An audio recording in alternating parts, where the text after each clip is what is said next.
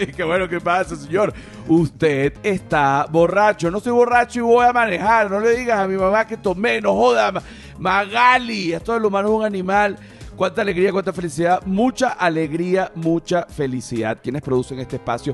Arroba Flor de Pelo Piso, ¿quién es esa gente? La gente que es. Arroba La Sordera, ¿quién es esa gente? La gente que es. Arroba La Feria del Marketing, ¿quién es esa gente? La gente que es. Y arroba José R. Guzmán, que no lo produzco, pero que soy yo. Y que me pueden conseguir como arroba José R. Guzmán en todas las redes sociales. Eh, menos en Patreon, que me pueden conseguir como José Rafael Guzmán Corrido y que lo vuelvo a decir una y otra vez porque las cosas hay que repetirlas una y otra vez. El canal de Patreon no es solo contenido adicional del podcast, no señor. Obviamente si tú te inscribes en este momento tú vas a desbloquear 130 episodios del humano es un animal, pero además de eso vas a desbloquear alrededor de yo no sé cuántos, pero otros sketches de calle y una cantidad de cosas que hay allí eh, que también te van a gustar. Entonces, esto lo convierte en un canal de contenido digital. Quítame esa música infernal. Ahí está. Oye, chicos, qué alegría, casi me muero eh, pegando estos gritos. Quedé ronco. Hoy tenemos a. Bueno, hoy tenemos aquí a Josafat Moraila. Es Moraila, ¿no? Ah, exacto. Ahí está. Te voy a Lo, poner. lo, lo pronuncias mejor que los mexicanos. O, lo escuchas mejor que los mexicanos. Josafat Moraila. Josafat Perfecto. Moraila, este, ya tú has venido para acá para el humano es un animal. Sí. Siempre la gente que viene por primera vez al humano es un animal está un poco más eh, tensa que la segunda vez que viene al humano es un animal. Es como el sexo o la masturbación. Todo el mundo dice, oye, tío, vas a seguir. No, bueno, yo digo las cosas aquí claras. Tú sabes que, y, y te, y te voy a echar este cuento. Yo tengo una tía muy querida, una tía muy, muy querida, y no voy a decir el nombre para que cualquier tipo de persona del público que quiera buscar la identidad, la identidad de esta tía, pues se le sea un poco más difícil, porque me imagino que no es algo este, bonito de, de compartir esta información. Excepto si tienes tres tías nomás. O sea, sí. Exacto, no, pero yo tengo, yo tengo este, varias tías y, y- y por eso, y además X, la gente tampoco conoce a mis tías. Pero en fin, te lo voy a contar. Eh, mi tía tuvo un novio y ese novio se tomó, por eso es que yo, yo sé que a, a ti te gusta mucho el alcohol Ajá. y te gusta también eh, la, el, el cannabis. Ajá. Ok. Yo prefiero el cannabis que el alcohol. ¿Por qué? Porque aunque uno tenga más tabú que el otro, el alcohol degenera tu personalidad a tal punto si te excedes o, o no te sabes controlar o lo que sea. Pero lo cierto es que todo el mundo se ha emborrachado aunque sea alguna vez. Pero cuando uno se excede con el alcohol, uno comienza a comportarse realmente como un cretino desvariante, eh, gritando, te puedes caer a golpes, puedes insul- insultar a alguien, le puedes pegar una cachetada a tu novia. Eso nunca has llegado a ese punto, ¿no? Ok. No. Este, en Sí can- llegué a un punto muy bajo. eh, a dormirte vomitado en la calle. Mm, ah, sí llegué a ser mala copa. Tanto, Claro. tanto, marico, que tuve que ir a una ceremonia de ayahuasca. ah, para quitarte la- el alcoholismo. Exacto. O sea, Ok, cuéntame. Fíjate que yo conozco a varias personas, yo creo que hay como un, no sé, como un magnetismo sólido entre los venezolanos y los norteños eh, sinaloenses, ¿no? Yo conozco ya a, varios, por lo menos cuatro, cinco o seis. no sé ahorita cuántos, pero sí, de cuatro a seis. Todos han tenido problemas de alcohol. Uno ha estado en Alcohólicos Anónimos y tú tuviste que quitarte el alcoholismo con una toma de ayahuasca. Cosa que rara, ¿no? eh, sin embargo, creo que en aquel momento era la única solución. Ok, O sea, cu- cuéntame qué edad tenías tú. fue... ¿Qué te gusta? Marico, ¿cuántos tengo? No, ¿qué edad tienes tú ahorita? Eh, creo que fue a los 32 años. Ahorita Ok. tengo 37. Ok, ahorita tienes 37 años, a los 32 años tampoco eres No, a tan... los 30, 30 Ta- por Ok, pero ya después de lo- pasados los 20, Sí, definitivamente. estabas ya tomando demasiado. Malacopeando, o sea, más, Malacopeando- más que la cantidad era cómo me comportaba. Ok, fíjate, cuando tú, mi concepto de malacopa, yo en la universidad donde yo estudié, yo estudié odontología en la Universidad Central de Venezuela y me gradué, etcétera, pero ahí de la Facultad de eh, medicina, eh, siempre rondaba un mendigo. Y ese mendigo le decían Chapita. Ese mendigo finalmente lo apuñalearon y, y murió. Chapita había sido estudiante de la Facultad de Medicina y mientras estaba estudiando, él se convirtió en alcohólico, perdió la carrera y nunca dejó de ir a- la facultad siendo ya un mendigo alcohólico. Se ponía batas y como sabía medicina, se hacía pasar por profesor en algunos momentos, sobre todo los estudiantes que estaban llegando nuevos, porque todo el mundo lo conocía. No, Chapita, se metía en la morgue donde están los cadáveres para estudio y se ponía una bata y entonces de repente se iba a llevar un cadáver así rapidísimo, duro para afuera, yo no sé para qué. Y nadie lo, ni siquiera llamaban a la policía ni nada porque Chapita era muy querido, ¿no? ¿Qué pasa con Chapita? ¿Cómo comenzó a convertirse en mm, indigente alcohólico? Bueno, iba para una fiesta de los compañeros de universidad, se emborrachaba, se quedaba dormido en un sofá, se hacía pipí en el sofá. Ah, o sea, lo invitaban también a las fiestas. Sí, claro, o porque sea, era como, pues, normal, era alguien que le gustaba la, la, la bebendonga, pero, Pero no era un vagabundo sucio, así, o no, cuando, en su momento era un compañero universitario. Ok. Luego, tú ponte que yo te invito a ti, tú te emborrachas, te quedas dormido en un sofá, te haces pipí. Bueno, Josafat, bueno, te lo acepto una vez. Otro día vienes, te emborrachas y le pegas unos gritos a otra visita que hay y además te vomitas encima. Bueno, Josafat, otro día vienes y peleas conmigo porque te emborrachas Eso y me copia. Entonces, bueno, llega un momento que ya la gente te va mm, apartando, pues evidentemente. Y también tú vas perdiendo tu otra vida, no solo la vida social, sino también la vida laboral o la vida estudiantil, pues tú no puedes andar borracho ni a ir a, presentar un examen o a ir a presentarte este, haciendo stand-up. Realmente estoy seguro que ha, que ha habido comediantes alcohólicos, pero no hay nada más feo y ridículo que un comediante borracho presentándose haciendo stand-up. Ah, eso nunca. Eso es terrible. Sí, Eso sí, sí. es casi que dañarse la carrera. Claro, sí, sí, sí. O sea, sin duda. Entonces, tú eh, tenías 30 años. Como buen norteño estabas bebiendo, porque como te digo, conozco varios y varios ya me han contado que han tenido problemas con el alcohol. Es que se toma mucho por el calor, eso es de verdad no es una exageración ni nada, o sea, de verdad hace demasiado calor, es un lugar pequeño, este, Eh, eh, no hay tanto que hacer. no hay tanto que hacer, exacto, este, entonces como que es, no sé, como si en algún lado eh, el agua de piña es algo normal, lo que más se consume. Pero ¿qué es lo que se consume allá? Exacto. La cerveza, la- o sea, la Tecate Light, o sea, la Tecate Light, Tecate Roja y Pacífico. Esas son las tres cervezas que más se toman allá. Y este...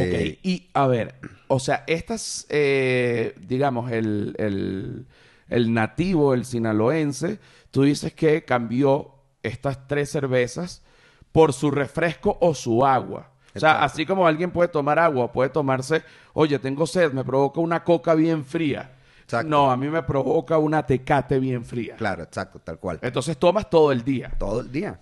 Ok, pero fíjate esto.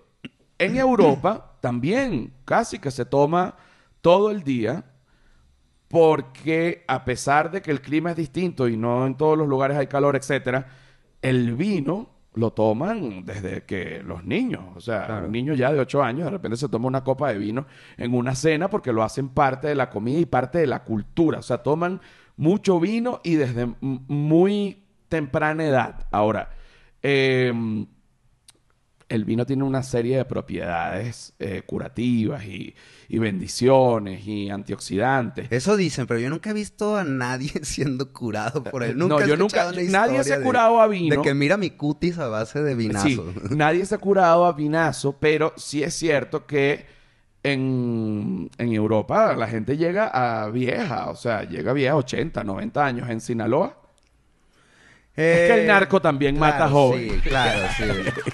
La bala perdida hace, hace otra cambio ahí con la expectativa de vida. el narco, el narco mata joven. Ajá, ¿desde qué edad es permitido eh, para un niño en Sinaloa, de repente que un papá le diga, sí, mijo, tómate una cerveza? Pues yo creo que como travesura de, de papás y tíos siempre te dan una cerveza nomás por travesura. que eres bebé. Sí, le das le- le sí, de verdad. y a lo mejor no hemos pensado en las repercusiones que tiene Está- eso. Está mal. Claro, sí, pero obviamente es una travesura y obviamente no fue como, ah, ya de aquí eres un hombre y puedes beber. Era una travesura. Eh, yo creo que se entiende tácitamente en tu casa que ya estás tomando a los 15 años, en la secundaria, este, 14, 15 años. Bueno, que eh, para ver, en Venezuela sí, claro que hay gente, eh, te estoy hablando de mi edad, que tomaba los 14, 15 años, ahorita estoy seguro que hay gente que toma los 14, 15 años, pero digamos, la época de ya de la tomadera es a los 16, 17, 18, hasta los 20, ponte, esa... Esa época, bueno, la, la época de la locura también, que la gente toma en el colegio. ¿Y que- termina esa etapa o...? o- Bueno, yo pienso que no termina porque justamente este, la gente te- sigue tomando toda su vida, todo el mundo toma eh, diferentes temas. O sea, mi, mi- mi papá, por ejemplo, mi papá se toma un whisky diario, si no es que dos. Ok. Pero desde que, el, desde que el mundo es mundo, o sea, yo era un niño, mi papá llegaba a la casa, en la casa había una serie de vasos de vidrio, vasos cortos, vasos largos, eh, jarras de como de bar, o sea, varias cosas en, en las que él hubiese podido tomarse su whisky de manera digna, pero no. A él le gusta un vaso plástico. Bueno, por mucho, mucho tiempo le gustaba un vaso, luego se perdió ese vaso, se rompió. Plástico verde que te dan en las licorerías, que viene como tú compras una, un whisky barato y te regalan un vaso. Sí, sí, sí. Eso a él le mata. Dice, esto es un activo. Esto es un activo físico. Este es mi vaso del whisky en el que yo voy a tomar hasta que me muera o hasta que el vaso muera. Y tomaba dos vasos de ese. Ahorita tiene otro vaso que dice sin robar a nadie y por el otro lado hasta que sea asombroso. Qué belleza. Está bonito. Está bonito. Oye, y entonces, o sea, ahorita no tomas, pero sí tuviste tu etapa de pedo.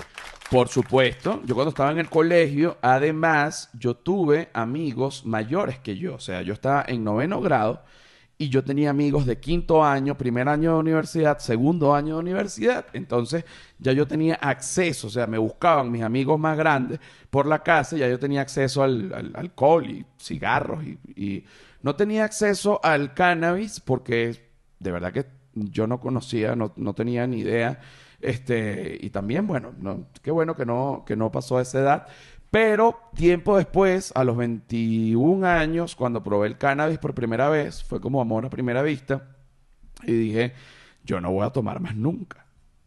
Ok. O sea, porque es que el alcohol eh, hace que nunca llegué a chocar borracho, pero eh, te puedes quedar dor- dormido manejando, te Sí, quedas dormido. O sea, las cosas que pasan de borracho que no pasan con, con el cannabis. Entonces dije, bueno, vamos a intercambiar una cosa con la otra y de, a partir de ahí tampoco tomo porque me dan ganas de vomitar realmente. O sea, ojo, no es que no me pueda tomar un vino, eh, una cosa, una cosita, un tequila que vamos a probar aquí, de, de que, que el agave de no sé qué cosa. Oye, vamos a probar. Oye, que un coñac con, con un habano. Bueno, vamos a... Pero no es que me voy a caer a rones y poner un reggaetón duro y meterme los dedos en el culo. Quedaste loco. Oye, y, pero entonces nunca fuiste un dolor de cabeza para tu papá de...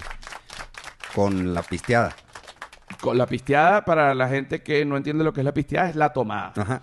Nunca fui un problema con la pisteada. O sea, nunca tomé. Y de hecho, este, siempre que, siempre pedía agua en los lugares. O sea, mi, mi familia se enorgullece y se asombra porque mi familia hay grandes alcohólicos que han muerto de cirrosis hepática legendarios. Un aplauso. Ahora, tú a los 30 años, ¿cómo decidiste pedir ayuda? Dijiste, o sea, tomo cerveza todo el día y estoy borracho. Pues en realidad, fíjate cómo es el, el- el cinismo de los alcohólicos. Este, en realidad yo sentía que mi mayor problema era mi actitud. O sea, una cuestión rota por dentro. Más ah, que- no que tomabas. No, ajá, exacto. O sea, sabía que eso salía cuando yo me ponía así. O sea, eso era el problema, lo- más bien en lo que, que yo quería sanar, por así O decirlo. sea, como ¿no? que seguir tomando, pero que no saliera eso. Claro, claro, porque también a la fecha sigo tomando. A la fecha sigo tomando, no tanto como antes, pero ya no he vuelto a malacopiar desde aquella vez, pues. Exacto, Y- hacer una locura. Exacto, nunca más. Eh, todo también porque, o sea, me gusta, o sea, me gusta, me gusta la cerveza. Pero a la, gente que, le- a la mucho. gente que le gusta el alcohol, le gusta el alcohol. Y, por ejemplo, hay un consejo que el papá de un amigo se lo dio y luego mi amigo me lo contó, que es un consejo que nunca me he podido olvidar, que es, nunca dejes que la tomada te saque de la tomada.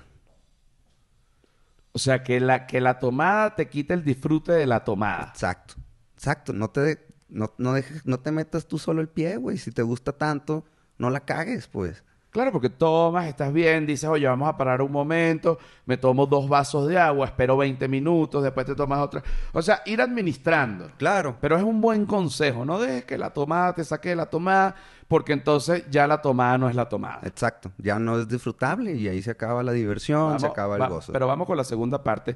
No dejes que la tomada. Bueno, mamagüevos. Ah, se los voy a decir así. No joda bien rico. No dejes que la tomada te saque de la tomada, marico. Igual que el perico. El perico, este, yo creo que te baja el alcoholismo, o sea, No dejes que el perico te saque sea- del perico, papá. bueno. lo que sí es que el perico te, te, Te baja la mantiene borrachera. la tomada, pero te saca de la periqueada. Exacto, sí, sí. El perico no es la, el perico no es la opción. Ok. Vamos con la segunda parte del episodio número 130 de El humano es un animal. Cuánta alegría, cuánta felicidad. Mucha mamagüevos recontra coñísimos de sus madres. Ya venimos. Señores maricos, maricos huevones, señores maricos, maricos huevones, qué rico estoy, qué rico estoy, qué rico estoy, qué rico estoy, qué rico estoy, qué rico estoy, qué rico estoy, qué rico estoy. Quítame esa maldita posición, estoy borracho. Mira, eh, quiero terminar ah, ahorita, esta es la segunda parte del episodio número 130 de El humano es un animal y me recordaste ahorita en el corte que no he terminado el cuento de mi tía que comencé en el primer. Ok. Mi tía tenía un novio y en una reunión familiar este novio se emborrachó y cuando este novio se emborrachó empezó a contar que su tío cuando él tenía, no sé, 13, 15 años, le decía para que eh, se cogiera a una burra en, en- allá en Venezuela, ¿no? Y todos nos quedamos impactados porque era una reunión familiar donde vean niños y todo, y todo el mundo se quedó muy loco. Y además, él ha seguido y ha dicho, me van a decir aquí ustedes que ustedes nunca se han cogido su burra. Le habían dicho, obvio. No, todo fue como que tranquilo, no pasa nada. Este, qué momento tan raro. ¿Qué crees que le haya llevado a, a quererles decir eso? No, él este se sintió en confianza y dijo, quiso decir que la había cogido burra. Qué vaina tan espantosa y Bueno, es que también es muy de hombres en la peda presumir con quién has cogido. Entonces, Yo cogí con burra. Simón, imagina, el vato que, que le pasó el, el SIDA al chango, ese en una peda llegó plebes. A que no saben quién me no, cogía. el, no, el chango Le pasó el SIDA, sí. Le pasó el SIDA al humano. Sí, el sí. que llegó contando fue el chango. sí, sí. Llega a la casa con los amigos chango y dicen, no saben lo que acabo de hacer. Me cogí un humano. Pero, van a morir muchos. Un humano, no, ni sabía nada. No. No. y después, no, tú sabes que le mandé dos DM para volverlo a coger. y resulta que se murió. ¿Por qué sería? Y era el chango el que tenía el SIDA. Pero sí es importante no coger Usa Ah. protección. Exacto. No. Si importa usted, con quién. si usted va a coger un chango o un burro o lo que usted quiera, el animal que usted quiera, usted use protección y ya todos los problemas se acaban. Siempre Vale. lo digo, no sé si hacerle el amor a un animal es ilegal realmente, ¿no? En algunos lugares sí y en otros no. O sea, tal cual. Ah, la sofilia es ilegal. Eh. ¿Dónde? ¿Cómo tú sabes eso? Búscalo allí. O sea, Aquí- es bestialidad, ¿no? O sea, en algún... Bestialismo se Ajá, llama. al- Y creo que sí, en algunos lugares es Claro, el, permitido y otros no. el problema está en que el animal no puede poner la denuncia en la policía. No, pues ni aunque pudiera no va a pasar nada. No, claro, porque llegan y que, mira, este, quiero demandar a, a mi vecino. Se estaba cogiendo un perro.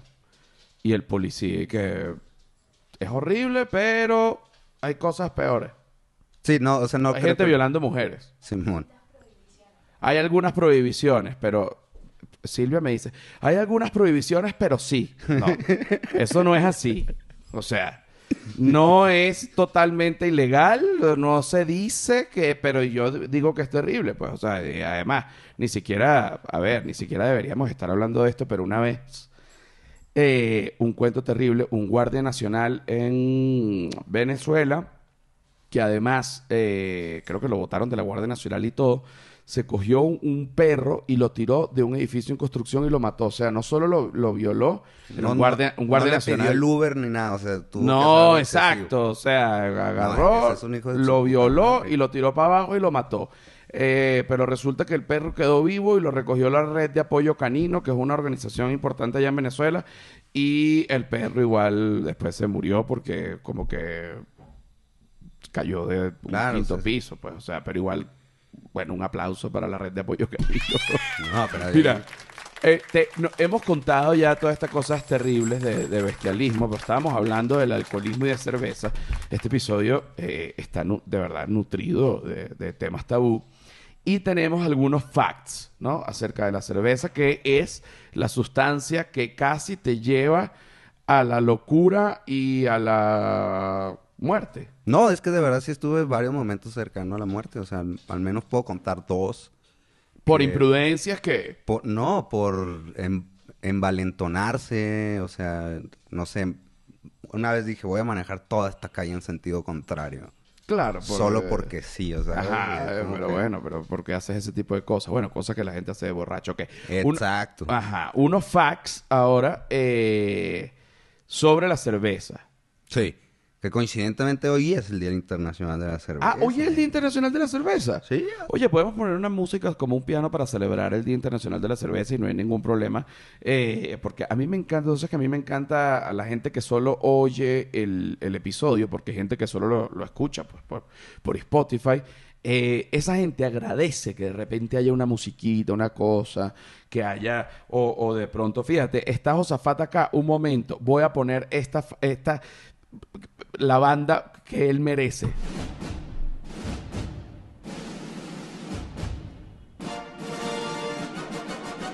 ¿Mm? Ahí va, ¿no? Momento, esto es para ti. Pero va a ser un minuto de silencio. No.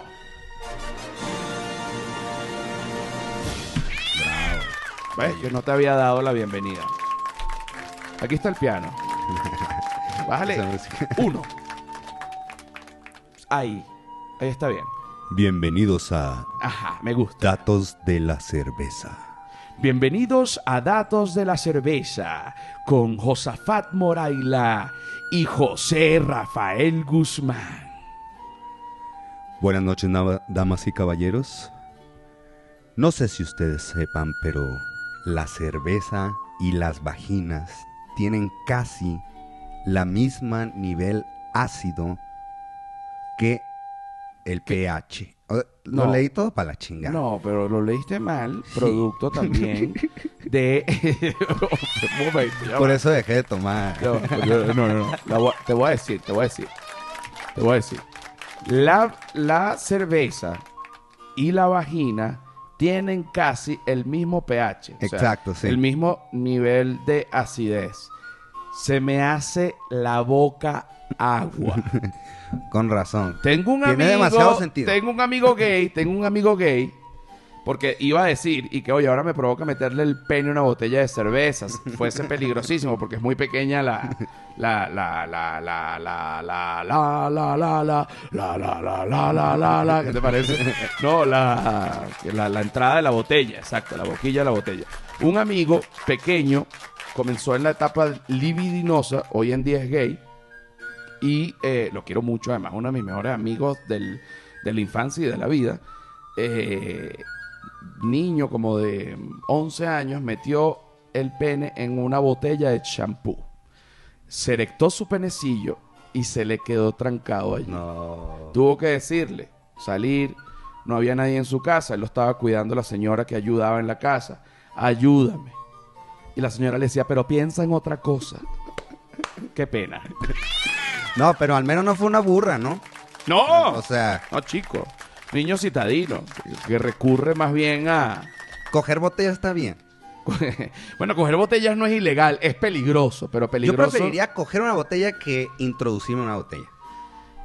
Es peligroso el tema de la botella en cualquier cavidad corporal, y esto lo digo desde el punto de vista médico, porque si es frágil el vidrio, se parte y eso, todas esas zonas, bien sea vagina, ano o, también hay gente que se mete la botella para la boca, para simular que es un penote, o sea, que es un penazo, pues, un pene grandote. Yo hago eso con la caguama, o sea, no, no sé Exacto, si- y lo hace así, dice, bueno, cada quien hace de todo.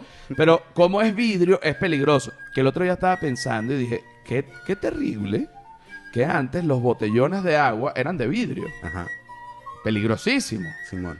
Y Mu- grueso. Y mucha gente murió, o sea, no sé si mucha, mucha, mucha, pero gente murió a causa de botellones, que se explotaba el botellón, se caía al piso, saltaban los vidrios y le cortaba el cuello. He visto videos de eso en una cuenta en Instagram que se llama Shock Incident. Terrible.